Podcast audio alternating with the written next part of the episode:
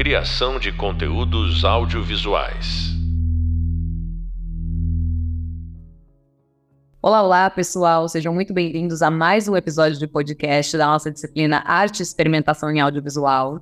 Hoje daremos continuidade ao estudo de alguns casos emblemáticos que conectam com os nossos temas artista, produtor e criador de conteúdo. Já falamos em episódios anteriores sobre a construção do processo criativo e da originalidade, assinatura de um artista e os caminhos da experimentação. Se você perdeu alguns desses episódios, não deixe de conferir. Também é importante lembrar que a contextualização factual sobre esses casos está disponível no nosso Hub Leitura e que os vídeos presentes no Hub Visual complementam os papos que estamos tendo com os nossos convidados por aqui nesse caso especial, o nosso convidado. Nesse episódio, vamos discutir a criação de conteúdo, analisando o caso da produção de um documentário independente e o papel que as plataformas digitais viabilizam o compartilhamento de projetos autorais. Para nossa conversa, portanto, tenho o prazer de receber um dos maiores artistas e mais subversivos do país, Alexandre Orion, artista multimídia e muralista. Ele realizou exposições individuais e murais nas principais capitais do mundo. E é uma honra ter ele aqui com a gente nessa disciplina Arte e Experimentação. Alexandre, mais uma vez, muito obrigada. Seja bem-vindo. Obrigada por ter aceito o nosso convite. É uma honra a gente poder dispor do seu tempo e do seu conteúdo para dividir um pouco mais da sua experiência com os nossos alunos. Eu que agradeço muito e vamos juntos, vamos aí. Eu gostaria muito de começar nossa conversa justamente questionando a respeito das motivações que te levaram a publicar o seu primeiro livro. Qual foi o ponto de partida que te levou a criar um conteúdo derivado das experiências do seu trabalho? E qual foi o ponto de partida especificamente na criação desse primeiro livro? Pois é, é, tudo é processo, né? No final das contas, tudo é processo, tudo é experiência. Eu desenvolvi muitos trabalhos é, na área editorial, né? Lá no comecinho da minha carreira, eu fiz, como você num, num dos episódios falou, eu comecei fazendo grafite.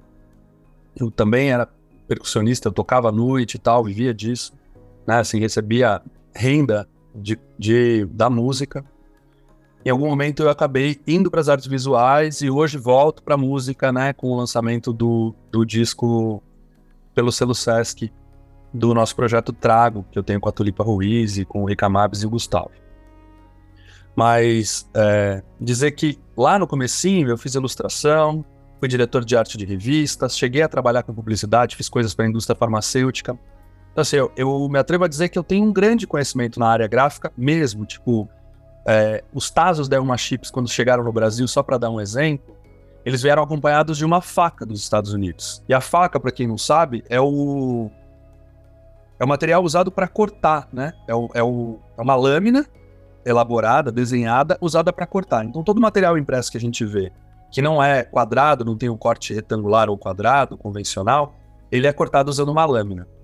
Enfim, tô partindo para uns assuntos muito loucos aqui, mas quando o Tazo chegou, ele veio junto com a lâmina e ninguém conseguia fazer o material impresso cortar direito. Eu fui a pessoa que foi chamada numa madrugada para salvar a galera. E aí eu remontei o arquivo todo para que ele encaixasse na faca física que a gente tinha, né? Porque ele não estava sendo possível de cortar. Tô dizendo isso porque tudo no final é experiência. Então, quando você fala do livro, eu não posso deixar isso de lado, porque eu tenho uma grande intimidade com o livro, tenho uma grande intimidade com a área gráfica, e para mim o livro, nesse momento, naquela época, até né, mais do que é hoje, ele era uma forma de materializar uma mídia. E eu ainda hoje entendo o livro como mídia, né? Porque o, o negócio editorial ele depende de grandes estruturas, depende de grandes editoras. Então você tem um livro independente, é difícil de escoar, você tem que lidar com estoque, etc e tal, né? Diferente de uma grande operação de uma grande editora. Mas, de qualquer maneira, eu entendia já na época o livro como mídia, como uma possibilidade de contar outras histórias, né? de associar, e eu tive no caso do Metabiótica o privilégio de ter o Walter Firmo escrevendo para o livro, Diógenes Moura, que foi o curador da exposição da Pinacoteca, escreveu para o livro, o Boris Kossoy, que é um cara da semiótica muito respeitado no mundo todo, escreveu também sobre metabiótica, ele gosta muito dessa série, inclusive coincidentemente eu tinha feito uma na esquina da casa dele, uma das obras foi feita na esquina da casa dele, é, e aí tinha essa coincidência, pode-se dizer. Foi proposital? Não eu, não, eu não o conhecia antes, né? E aí, quando. Depois que o projeto já estava concluído, tinha sido exposto, no momento da confecção do livro, eu fui conversar com ele sobre isso. E, e aí, obviamente, eu fui até a casa dele e soube que tinha uma próxima, e ele e ele gostava muito daquela, inclusive a preferida dele, mesmo não só enquanto grafite, que era o que ele tinha visto antes, mas enquanto, enquanto obra fotográfica, que é o resultado do processo todo. Mas enfim, é isso. O livro ele era uma, uma mídia, continua sendo, na minha maneira de entender, uma mídia importante para que você tome contato com a obra como um todo, né, com a série como um todo, e com esses desdobramentos que são pensamentos acadêmicos e tudo mais, né? E desde que o seu trabalho começou, esse trabalho voltado para publicar livros que derivam de um outro tipo de arte, é, quais foram os seus principais achados? Em que sentido? Você participou da diagramação do seu livro, por exemplo, você entende muito dessa parte gráfica, inclusive, Sim. mas quais foram as suas principais descobertas do ponto de vista de montagem mesmo? Porque o livro, ele é praticamente a construção de um outro universo, né? Então, quando você, por exemplo, no meu caso, faço livros de poesia, de contos de literatura, é, eu, fico, eu fico muito perto desse processo da, da, diagramação, do ponto de vista de cada palavra deve ser colocada em um canto da folha, para que esteticamente o espectador se conecte com essa obra Sim. e tenha uma visualização estética que represente a imagem do poema, mesmo que não tenha uma ilustração. Então, esse é o parte do meu processo. Não sou artista gráfica, não domino é, a parte de desenho, então tudo que está relacionado ao meu universo de, de, criação, eu uso a palavra e as montagens com essa estética. Eu queria saber como você funciona, seus principais achados nesse sentido. Sim, perfeito. É... Pois é, no, no, caso do livro que eu venho a fazer depois, que é o Espólio, né, que é o livro da, da série de obras feitas com poluição, que inclui Ossário, né, que é a intervenção no túnel, é, inclui as polografias, que foram as gravuras feitas direto no escapamento dos caminhões, coletando a fuligem diretamente dali, né? Não é nem coletando, mas imprimindo diretamente na fonte da, da poluição ali, que é o escapamento. E inclui também alguns murais, não todos, porque o livro foi lançado depois eu via, vinha fazer outros murais, mas inclui alguns dos murais feitos usando a poluição como pigmento. É, nesse, por exemplo, eu desenhei a tipografia então, todas as aberturas, todos os títulos, todas as aberturas de capítulo, de unidade do livro e mesmo a capa, né, o que dá para chamar de logomarca do projeto, que seria essa tipografia, eu não me, não me contentei em fazer apenas uma logomarca, mas eu desenhei uma tipografia a partir, a partir de uma fonte chamada Trade Gothic. Eu trabalhei a tipografia e ela existe até hoje, né? Eu chamo Trade Spoilio, porque eu parti da Trade Gothic, eu fiz um corte nela e comecei a adaptá-la e transformei ela num, numa fonte que foi usada no livro. Aí que tá, é uma fonte perfeita, com o espaçamento correto? Não, não é. É uma fonte que eu fiz do zero? Não, não é. Ela foi feita a partir de uma outra fonte. Mas, é, mas aí que tá, ela né, descaracterizou a, totalmente a fonte original, então não tem nenhum problema assim é, ético nisso, né, de, de, apropriação, de criação de outra pessoa, absolutamente. É, e, mas aí que tá, ela atende aos fins específicos a que ela se propõe. Então, para o livro, ela é uma fonte perfeita e traz a gente para o lugar da multimídia, né? Mas é, pensando nessa, questão de conteúdo, que é o nosso tema aqui, é, eu sempre cuidei, não de um jeito excessivamente comercial ou marqueteiro, né? Não, nunca foi dessa maneira, mas eu sempre tratei de desdobrar as narrativas das obras também para academia. Então, muitas vezes, quando me perguntam ah, como é que o público responde e tal, é muito difícil você aferir como é que o público responde, porque são muitas pessoas, milhares de pessoas, milhões de pessoas, né? E cada uma, obviamente, recebe isso de uma maneira. Mas eu gosto muito de entender, e já aconteceu, da, da USP falar para mim, de uma galera de dentro da USP falar: pô, a gente queria te convidar para um seminário, a gente acabou não te convidando, mas o seu trabalho foi tema de uma das palestras, né? Então, outro palestrante abordando e passando pela temática do trabalho. Isso para mim é uma maneira muito interessante de pensar como o conteúdo né, se desdobra, como ele ganha dimensões, é, inclusive internacionalmente, né? Então, assim, meu trabalho está em muitos livros didáticos no Brasil, muitos mesmo, que me, me, me orgulha demais. mas também no exterior. Tem livros franceses didáticos, livros alemães didáticos que têm obras minhas, e também tem títulos acadêmicos cujas capas, por exemplo, da Toronto Press, né, da Universidade de Toronto Press, University of Toronto Press, tem livros como Derrida, que tem capa usando imagem da metabiótica e tal. Isso é uma maneira da gente entender é, como esses conteúdos, não apenas nas mídias digitais, mas como esses conteúdos né, vão se multiplicando e alcançando novas audiências e inclusive novas narrativas. Né? Esse, esse livro do Derrida, por exemplo, é, que é do Michael Marder, é, eu tentei ler o livro em inglês, obviamente, a versão original dele, e é muito difícil, sabe? É um texto acadêmico muito intricado e eu não alcancei, mas a imagem, de certa maneira, assim, nas nossas conversas eu entendi qual é o propósito dele, né, de desconstrução, e a, e a obra ilustra isso de uma maneira interessante. Mas um conteúdo acadêmico, assim, muito complexo, difícil de, de entender, né?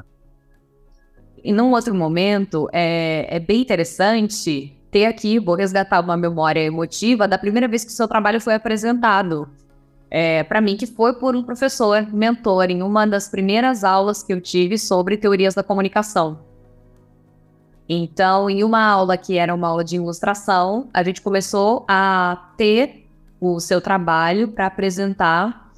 É, a gente começou com o ossário, foi a primeira imagem. E aí, depois, os desdobramentos desse seu trabalho para explicar símbolos, ícones, índices e principalmente o papel de um artista subversivo. E eu acho que isso foi tão latente na minha formação como professora, que hoje também dou uma disciplina na graduação que é Teorias da Comunicação, que acabou se desdobrando daqui, na sua participação nesse curso de criação de conteúdos audiovisuais. Que Porque faz parte da minha formação os, o resultado do seu trabalho juntamente com a academia. É, eu acho que é interessante a gente, e até muito pessoal eu compartilhar isso com vocês, porque isso é real. Então, acho que isso acaba aproximando também tanto a nossa relação quanto a relação com as pessoas que estão nos ouvindo agora nesse momento. Quando você pensa, Alexandre, em criar conteúdo, e aí no podcast passado a gente estava falando sobre experimentar. A partir de que momento você é, decide ou você entende que aquilo que você está executando está pronto para ir a público? Você criou alguma coisa, em que parte você entende que aquilo que você criou já é um conteúdo e que pode ser compartilhado. Existe esse turning point? Então, é interessante, né? Exatamente esse é o momento em que a gente está, em que tudo é muito compartilhável, inclusive aí na, nos marketings digitais, né? Existe uma ideia de que o que não se replica morre, né? Na, na Bíblia, nasce, cresce, reproduz e morre. Mas aqui disse que o que não se reproduz morre. Então a gente está numa época em que a informação realmente tem que ser replicada, replicada, duplicada, triplicada. É... Eu não sei te dizer em que momento isso fica pronto, sabe, para ir a público. Assim, não sei se tem, porque muitos, por exemplo, quando eu penso em séries, elas seguem estando abertas, sabe? Na verdade, dizer que o trabalho está concluído não é bem verdade, né? É... Eu, muito menino, escrevi um poema que depois eu deve coisas semelhantes, então não quer dizer que eu tenha criado isso e tal, mas que eu dizia que a sobra, a obra é o S, a sobra é o S da obra. Então a sobra é o S da obra. E eu citei num outro episódio a Júlia, que é uma amiga da UFRJ, e ela fala isso, que ela fala que o que tem no meu trabalho que transborda é o que interessa, que é essa, exatamente essa sobra, né? Essa essa capacidade dele se desdobrar uma vez que ele foi a público. Porque quando a gente pensar ir a público, num, numa obra convencional, numa pintura produzida dentro de um estúdio, ela é uma coisa diferente de um mural mesmo. Mesmo que a gente ainda esteja falando sobre pintura, o grafite, o muralismo, ele tem uma característica de performance, uma vez que o processo de produção daquela pintura acontece no espaço público, né?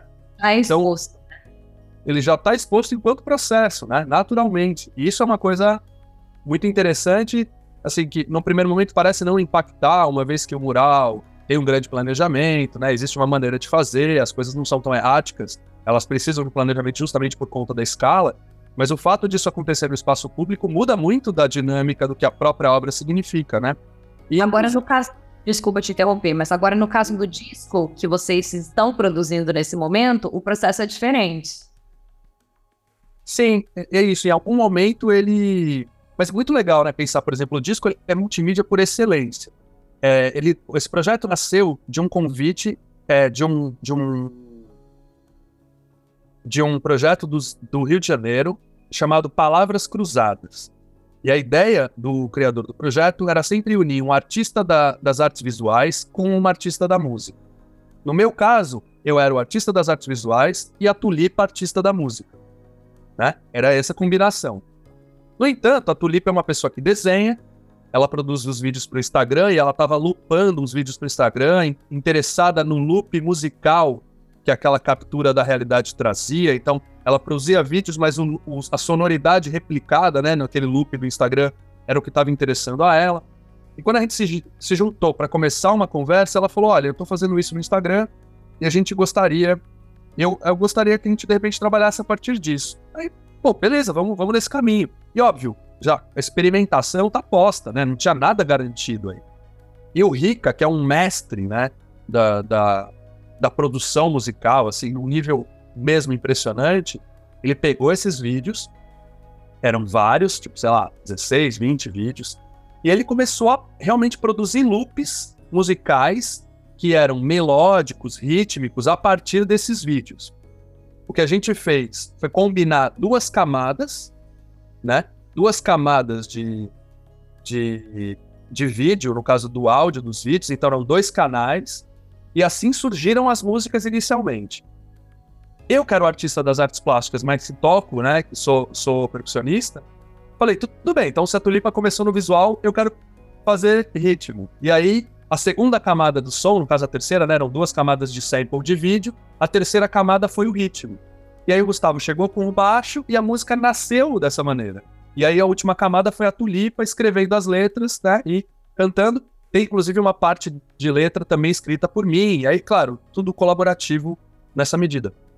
É... Então, as pessoas que estão ouvindo a gente podem entender que o processo de criação de conteúdo também está vinculado a, ao significado próprio da palavra comunicação, que é tornar comum. Ou seja, vocês que estão artistas e que compartilham de uma mesma linguagem, apesar de, de estarem atuando em áreas que o conhecimento entende que são diferentes, mas que na verdade são a mesma coisa, é isso que a gente está reiterando aí, decidem tornar comum habilidades em lugares contrários e criar conteúdo junto a partir disso.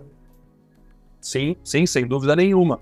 E, e, por exemplo, no Spotify hoje, quando você entra, tem aqueles videozinhos, não tem? Os videozinhos que acompanham as músicas, né? Muitas vezes, nem todas têm, mas muitas e as, as mais recentes, os lançamentos, quase todos têm.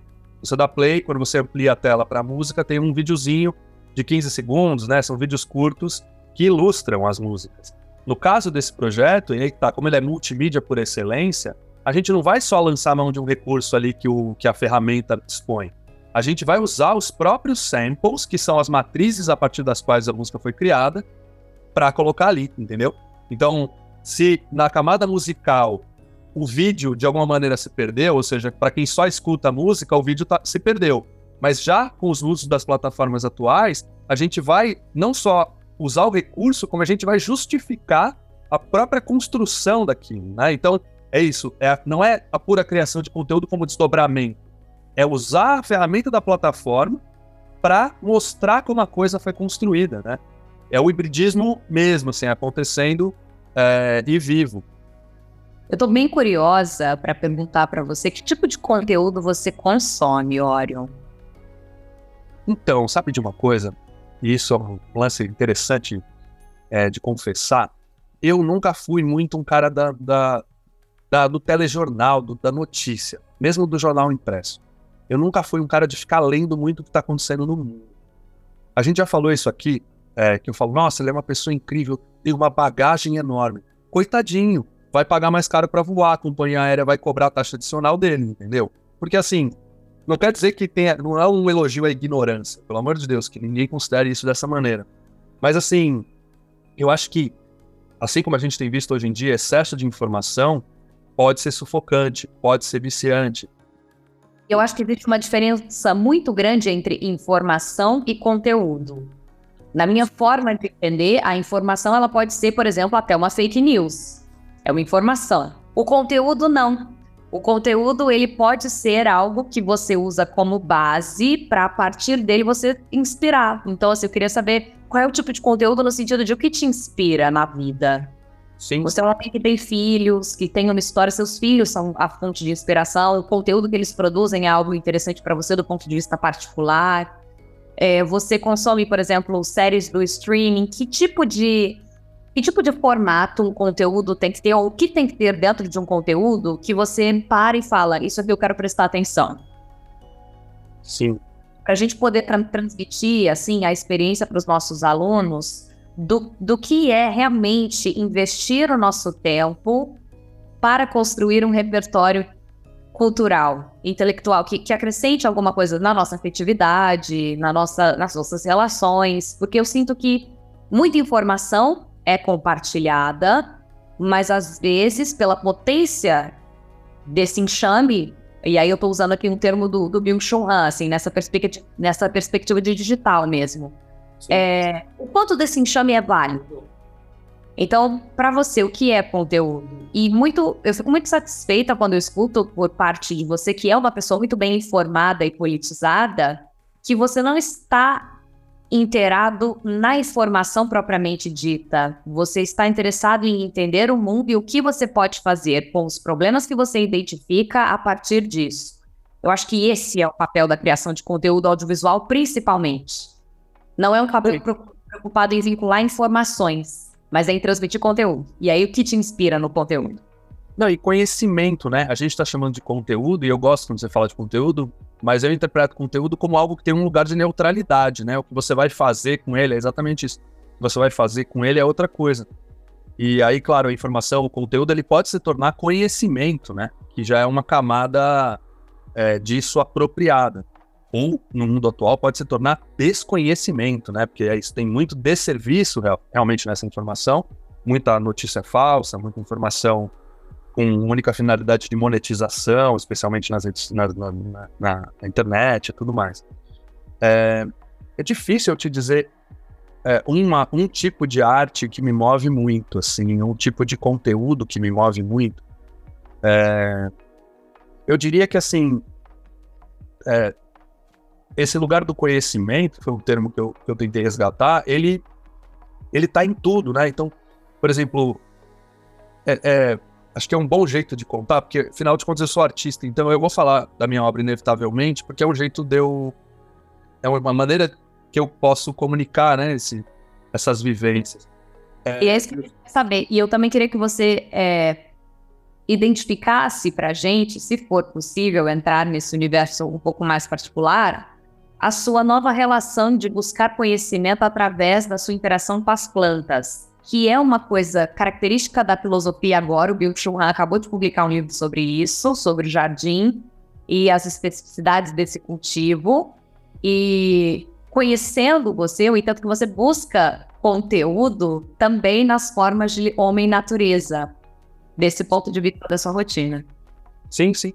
E é isso, né? Falar de natureza, pensar na natureza humana, você citou meus filhos. Então, o que eu ia falar antes é que é, né, assim, ao invés de pensar num conteúdo como arte, como uma produção cultural, é, o mural lá do Grajaú, por exemplo, que é a menina, a criança brincando com as casinhas. É, meus filhos eram pequenos, eu posso contar essa história. E o meu filho estava é, muito incomodado, porque ele é engenhoso e tal, e a, e a minha pequena tinha acabado de nascer, um bebezinho, e ele construía coisas, até algumas muito impressionantes, que meu filho faz coisas muito. Ele é muito habilidoso, então ele faz coisas muito impressionantes. E a, e a, e a Luba, minha filha, pequenininha, não tinha, né? Óbvio, esse critério. Então ele montava uma, um ferrorama lá, pequena vinha destruindo e tal. E aí tinha aquela ciumeira, aquilo, é, tudo que ela vai, chorava, destrói tudo, não sei o que e tal. E em algum momento eu transformei aquilo num exercício lúdico. Eu tinha um helicóptero no meio dos brinquedos, e eu comecei a voar para helicóptero, e eu dizia: atenção, líder das ferrovias, cuidado, King Kong se aproxima. E o King Kong era a bebezinha, né? Porque a bebezinha ia chegar ali desfazendo tudo. Voava com o helicóptero e a, bebe... e a pequena ficava tentando pegar o helicóptero como se fosse, de fato, o King Kong. E aí aquilo ganhou uma camada de ludicidade, né? Para aquele drama, que era um drama do filho único que deixou de ser filho único, e todas as questões emocionais, e o ciúme, e tudo que isso envolve. Aquilo ganhou uma camada de dinâmica em que até a destruição era um exercício criativo, né? Até essa ideia de, pô, é um fiz, ela vai destruir, mas tudo bem, vamos transformar esse momento de destruição numa outra camada. E o moral, isso é interessante dizer, o moral apreensão, no final das contas, é, é, exatamente sobre isso. E eu pintei ali uma representação da minha filha, né? Era exatamente sobre essa ideia de como a nossa presença no mundo tem camadas é, de aprendizado, de apreensão e de destruição eminentes, né? O ser humano é realmente um vírus bastante nocivo, né? É, mas aí, voltando para o que você me perguntou também da natureza, né? Eu, eu entendo isso. Você imaginar que uma raiz tão frágil de uma planta, ela tem uma membrana e ela é, abastec ela é abastecida com água e a água empurra essa, essa membrana externa e faz com que aquela raiz cresça mesmo na rocha, mesmo no asfalto, sabe? É uma coisa magnífica, né? Então, isso que eu, eu disse lá atrás, né? Se a gente olha para os filósofos da atualidade, para os grandes pensadores da atualidade, é, muitos apontam as questões de consumo, né, de depressão, por excesso de informação, e, mas não apenas, né? Mas não apenas, porque aí tudo, tudo que é compulsão se torna, em alguma medida, nocivo para a nossa existência. Mas ou estão falando disso, ou estão falando de uma volta, de fato, para a Terra e para a natureza. É, a gente conseguir, e é isso, né? Para mim, isso também é uma coisa muito nova. Meu pai era um cara das plantas, era um cara com uma habilidade magnífica para lidar com elas, sabe? Muito intuitiva. E no final das contas, acho que esse fascínio que tem se apresentado e fica como uma ideia para as pessoas, que elas façam isso também, porque você se aproxima das plantas e essa comunicação começa a acontecer, né? Tem um documentário na Netflix que eu não me lembro, é, Fantastic Fungi, acho que é esse o nome, Fantastic Fungi que fala dos miceles. Não sei se você já ouviu. Os miceles são as tramas de cogumelos, de fungos, é, que correm por baixo do solo, que estão em absolutamente tudo. Nas frutas que a gente come, nos legumes que a gente come, tem é, ramificações é, fúngicas, e elas correm por baixo do solo, e o que eles ali é, argumentam que é científico é que uma árvore consegue se comunicar com a outra, uma árvore consegue deslocar nutrientes para ajudar uma outra parte dali, seja uma muda dela mesma, ou em busca de um equilíbrio coletivo. E, e, é isso que tem se falado muito no que diz respeito à natureza, não apenas da nossa relação um tanto de fé, que foi um termo que surgiu numa conversa nossa anterior aqui dos, dos nossos podcasts, mas também é, numa medida de científica, assim, de como as plantas colaboram entre si de maneira sutil, leve, sabe? E coletiva. É mágico. A gente tende a olhar muito para os animais e os robôs hoje imitam animais, né? Os robôs se parecem com leopardos, porque, claro, o primeiro era sempre um simulacro humano.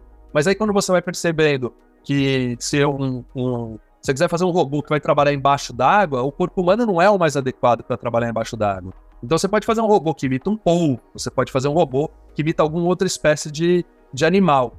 E as plantas ninguém está pensando nisso. O Mancuso é um cara que fala disso e ele diz: as plantas podem ser um referencial até para a gente pensar os robôs, né? Porque a maneira como elas ocupam, a maneira como elas conseguem se deslocar, se multiplicando, enfim, é multimídia, né, mulher? A gente vai, a gente vai e volta. É isso, isso é multimídia e é criação de conteúdo. Enquanto você trouxe essa narrativa de todas esse, essas questões do universo, da própria Terra, que vinculam não só a sua rotina, mas a rotina de tantas pessoas que estão procurando se provocar nesse sentido, porque à medida que a gente se aproxima das telas, a gente é, se distancia da natureza, isso provoca um desconforto nas nossas sinapses e na nossa maneira natural de entender o mundo e no nosso sentimento de pertencimento. Nós somos seres da Terra. E Avatar 2, principalmente, é um filme que eu indico totalmente para ilustrar tudo isso que você acabou de trazer aqui. Então, como criação de conteúdo, até os filmes de animação, até não, inclusive, porque normalmente quando os filmes de animação têm roteiros voltados para a compreensão das crianças, a partir do momento que esse conteúdo é compartilhado, as, todas as crianças vão entender o filme de alguma perspectiva, porém, eles estão trabalhando com questões fundamentais da filosofia. Então, Avatar 2 é um filme que vai tratar da relação do homem e da natureza, da relação de se adaptar a um ambiente diferente, como, por exemplo, quando eles. Eu vou dar spoilers do filme para os nossos ouvintes que não assistiram Avatar 2. É, eles vão mudar de ambiente, portanto, eles é, trata da questão dos refugiados, dessa mudança de território.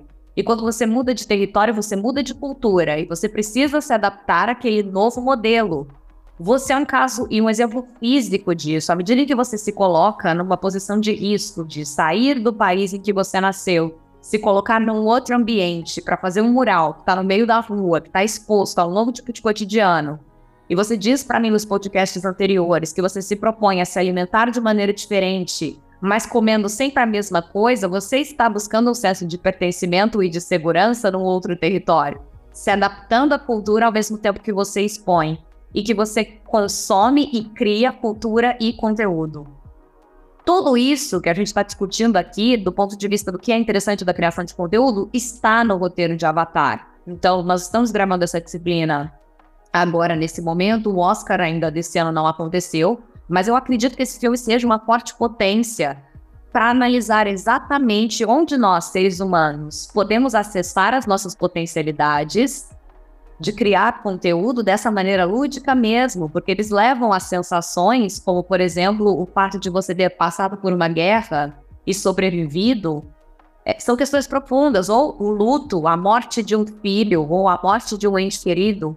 São todas essas questões que estão envolvendo nós que estamos aqui agora, de certa forma, também produzindo conteúdo para os nossos alunos. Desculpa te interromper, mas como linguagem, é, também, porque esse conceito de avatar é um conceito religioso, dá para se dizer, ou teosófico, antigo, né? E que na atualidade a gente usa ele com uma finalidade de dizer que essa é persona digital, né? É a nossa persona digital. Já no filme são esses corpos, né, que são, né, que o ser humano entra neles, em algum paralelo aí também com Matrix, que é um outro filme super importante, né, para pensar essa questão dos bots, dos robôs e esse futuro é, em que a gente de fato já está inserido, em que o algoritmo determina muito do que a gente vê e deixa de ver, né? É, mas eu gosto de pensar, quando eu disse como linguagem, é, porque você não está ali assistindo um filme que tem 3D ou que tem efeito especial gratuitamente, né? É, eles conseguem, com um primor extremo, usar esses efeitos todos para te fazer entender que ali tem é metalinguístico em vários níveis, né? Então, um exemplo, é, é só para caso não tenha ficado claro o que eu quis dizer, por exemplo, Toy Story. Eu acho um clássico absoluto. Por quê? Porque você está vendo personagens de uma animação, além dele fazer uma referência ao Tom e Jerry lá atrás, que você não via os, os humanos, você só via os bichos, né? Tem um pouco essa lógica clássica da animação, em que só apareciam as pernas dos humanos, e aí você ficava vendo os animais ali interagindo. É, ele ainda faz um, uma relação com isso que eu acho magnífica, mas a ideia de que você está vendo personagens de uma animação que tem uma estética de bonequinho, né? Tem uma estética que não é humana, mas aí quando os humanos aparecem, eles desmaiam, né? E ficam paralisados. Aí só que os humanos saem é que eles ganham vida de novo. Isso para mim é de uma genialidade, porque você está usando a ferramenta, está usando storytelling, está usando todos os recursos do cinema, da narração, da encenação, só que tem uma metalinguagem implícita no fato de que aqueles personagens são o que ele se propõe a ser, ou seja, eles são bonecos mesmo, eles são brinquedos mesmo. Isso é simplesmente genial. Simples e genial, simplesmente genial, né? Desculpa aí.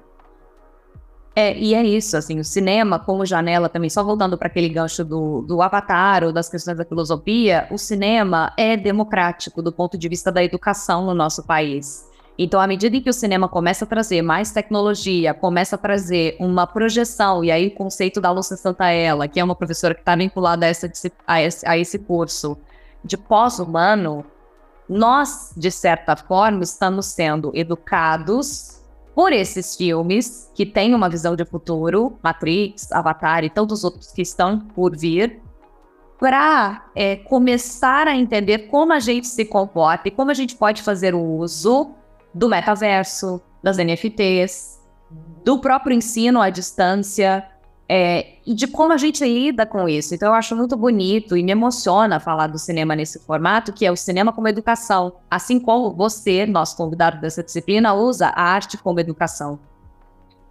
Porque à medida que a gente vai trabalhando com essas ferramentas, você vai descobrindo que você precisa ampliar o seu braço com uma ferramenta técnica para conseguir fazer o círculo que você precisa e nós aqui entendemos que nós precisamos projetar as nossas mentes por meio de um hub visual, um hub sonoro, um hub, uma integração de plataformas que permitem que a gente ilustre o nosso conteúdo para o maior número de pessoas possíveis. Então, acho que o que fica, assim, para a gente terminar, da sua parte, o que é urgente do ponto de vista da criação de conteúdo audiovisual independente? O que, que você acha que o indivíduo é, pode e precisa fazer para fazer a diferença no mundo, tendo habilidades? Porque a gente já discutiu aqui e entendeu que todos têm habilidades. Sim. O que é urgente nessa forma? Te incomoda? Você fala, gente, as pessoas não estão fazendo isso. Os criadores de conteúdo audiovisual, é que você gostaria de ser provocado no lugar da produção e no lugar da audiência também, para a gente finalizar. Eu, eu sinto que as narrativas ainda estão muito fechadas, sabe? enfim, por mais que a gente tenha RPG e algumas linguagens né, que propõem o jogo, o jogo, os caminhos possíveis, é, a galera de Black Mirror me fascina bastante, né? Então, para citar referências, Black Mirror é uma delas. Eu lembro que eu assisti quando nem era streaming ainda, tava rolando quase em off, né? Chegando assim através da minha, não, tem que ver isso aqui e tal. Hoje tá no Netflix, eu super aconselho. É, em animação Love, Death and Robots, não sei se você assistiu também na Netflix, que é uma série em que eles chamam vários estúdios para fazer curtas metragens com essa temática de amor, morte e robô, né? É, eu gosto muito, mas é, é, isso, eu ainda sinto que falta algo em que a gente possa realmente desdobrar a narrativa, fazer com que ela seja um caminho que cada um possa ver uma história, não apenas o streaming no sentido, ah, eu assisto agora aqui, você daqui a 10 minutos dá play na sua casa e a gente está assistindo o mesmo conteúdo, mas em momentos diferentes. Seria muito interessante que a gente pudesse, pudesse assistir conteúdos diferentes que a gente mesmo navega por eles, fazendo escolhas, né? Que sejam simulacros da ideia de livre-arbítrio, mas isso é o que eu sinto um pouco de falta. Mas eu queria citar isso aqui, é, que a gente fala muito em audiovisual, né? O que é essencial do audiovisual é que ele tenha áudio e visual, né? Tipo, isso é meio básico, meio óbvio. É, no entanto, eu sempre fico pensando, o cinema é a sétima arte. De todas as artes, música, literatura, teatro tal, o cinema foi considerado a sétima arte. Justamente porque ele, o audiovisual carrega em si, na encenação, o teatro. Né? Na atuação, ele carrega o teatro. No diálogo, no texto, ele carrega a literatura. Né? Na visualidade, ele carrega as artes plásticas, ele carrega a pintura, ele carrega a plasticidade, um monte de níveis. Mas eu acho tão interessante a gente entender que a fotografia é a oitava arte. Ela veio depois do cinema, sendo que o cinema é construído a partir de sequências de fotos, né? Um dos recursos, fora a sonoridade, são as sequências de imagem. Então, quando a gente pensa assim, o que, é urgente, o que, é emergencial, o que é essencial, eu acho muito legal perceber que quando a gente fala em multimídia, o audiovisual, né, o cinema, que é a sétima arte, ele já carrega em si todas as vertentes da arte, né? Ele já é multimídia por excelência, assim. Eu acho que a gente é, conseguiu, assim, conquistar um lugar interessante aqui. Eu adorei estar com você e aprender um pouco mais sobre esse universo e como a sua mente entende e cria é, conteúdo. Muito obrigada mesmo, Alexandre. Eu que agradeço. Ah, Júlia, mais uma vez. Alunos, não deixem de conferir o nosso hub visual, o nosso hub leitura. Como eu já alertei aqui mais cedo, nós vamos ampliar o repertório de vocês sobre tudo isso que a gente está tratando por aqui.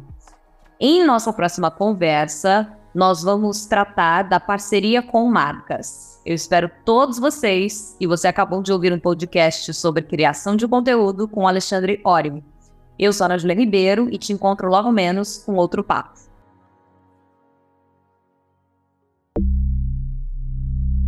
Criação de conteúdos audiovisuais.